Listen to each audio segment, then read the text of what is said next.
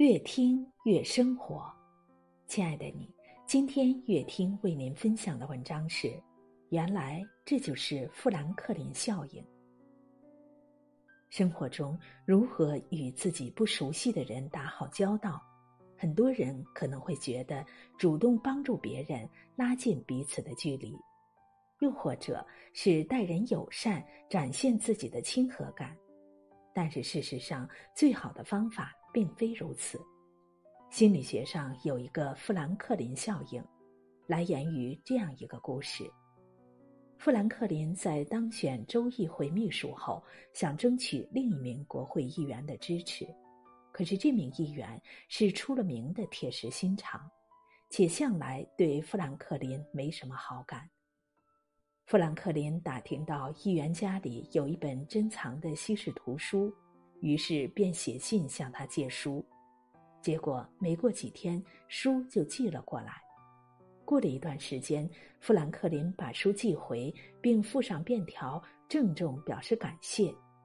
从那以后，这名议员对富兰克林的态度转变了，不仅在见面时主动和他打招呼，还表示愿意为他提供帮助，两人也因此成为了好朋友。富兰克林把这段经历归结为：相比那些被你帮助过的人，那些曾经帮助过你的人会更愿意再帮你一次。换句话说，让别人喜欢你的最好方法，不是去帮助他们，而是让他们来帮助你。有人说，这是一种反向获取人脉的方法。因为我们在麻烦别人的过程中，能够让对方感觉到自己被需要，实现自我价值。通过给予别人成就感来赢得好感，也是富兰克林效应中最顶级的情商。一，懂得麻烦别人反而更受欢迎。很多人都有这样的经历：遭遇困境的时候，喜欢自己默默扛过去，因为不给别人添麻烦是从小到大听过最多的教诲。然而，凡事只依靠自己，相当于在无形之中拒绝了所有人的靠近。久而久之，我们的世界会变得很狭窄，自己也会活得很累。有一位作家曾经讲过自己的一段留学经历。他刚到国外的时候，人生地不熟，英语口语也不太好，跟班上的同学始终融不到一起，日子过得很是郁闷。导师建议他尽量多去跟当地的学生沟通交流，请他们帮忙纠正口语问题，这样不仅能较快的突破语言障碍，还能走进他们的圈子，交到朋友。可那时的他有些玻璃心，害怕别人拒绝他的请求。有时候班里的同学主动接近他，他都表现得支支吾吾，甚至避开他们。就这样，形单影只了一学期，他终于意识到自己不能再这样下去了。如果不尽快的突破语言瓶颈，融入班级环境，出国留学似乎也没什么意义。第二学期一开始，他就主动找到班上的几位同学，简单寒暄过后，表达了自己想请他们帮忙提升口语的诉求。没想到那几位同学很爽快的答应了。一个学期下来，他的英语口语进步很大，已经可以流畅的与当地人进行日常的沟通。因为这次主动麻烦的契机，他走进了当地学生的社交圈子，被更多的人所认识。大家开始邀请他参加聚餐，约他一起去近郊游玩。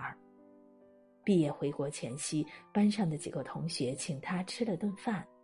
席间，同学对他说：“我们特别喜欢你，你的心态很开放，愿意主动跟我们交往，我们很舍不得离开你。”装不满说：“这段经历让我发现，懂得麻烦别人的人反而更受欢迎。我们总以为麻烦别人只会给他们带来困扰，可是正如武志红所说的，不麻烦彼此，关系也就无从建立。人与人之间原本就像是两条平行的直线，一次简单的求助或许就是交集的开端，一次勇敢的开口或许能够收获意想不到的惊喜。其实每个人的内心深处都渴望被需要，懂得适时的向别人求助，才是真正的高情商。二，相互麻烦。感情才能升温。电影《我们俩》中，女主人公小马到北京求学，想租个便宜一点的房子。他找到了一家四合院，房东是一位老奶奶。老奶奶愿意将一间破败的房间租给他，只不过由于老奶奶常年独居在老院里，性格孤僻、严厉、爱挑刺，一开始两人总是磕磕绊绊，争吵不休。在各种生活小事上，小马都觉得老奶奶处的算计他，而老奶奶看小马也是一百个不顺眼。两人就这么相互较劲了好长一段时间，直到有一天，小马把在床上迷迷糊糊的老奶奶叫起来，让老奶奶帮他完成学校布置的作业。小马架着摄像机开始录像，他要拍摄的主题是老太太的一天。老奶奶嫌麻烦不肯配合，小马缠着她不放，给她换了衣服，梳了头发，非要让她表演一遍自己的一天是怎么过的。也正是因为这次拍摄，小马才开始明白老奶奶的孤独，也发自内心的心疼她。平日里，老奶奶会麻烦小马帮她洗头、按摩、修屋顶，小马则经常把食物放在老奶奶的冰箱里。还时常跑到老奶奶的房间睡午觉，在你来我往的互相麻烦中，原本彼此看不顺眼的两个人开始惺惺相惜，感情日益深厚。人与人之间隔着一扇窗户，麻烦别人的过程便是推开了这一扇窗。这世间任何一种感情都需要双向流动。从来不相互麻烦的关系，终究会变成一潭死水。只有彼此麻烦，感情才能逐渐升温。三，麻烦别人态度很重要。有位作家说过：“不喜欢麻烦别人是一种修养，懂得麻烦别人却是一种智慧。麻烦别人能够拉近彼此的距离。”可是，如果态度不对，结果只能适得其反。一，麻烦别人要有分寸感。之前公司里有位新来的实习生，因为嘴巴比较甜，大家都乐意帮助他。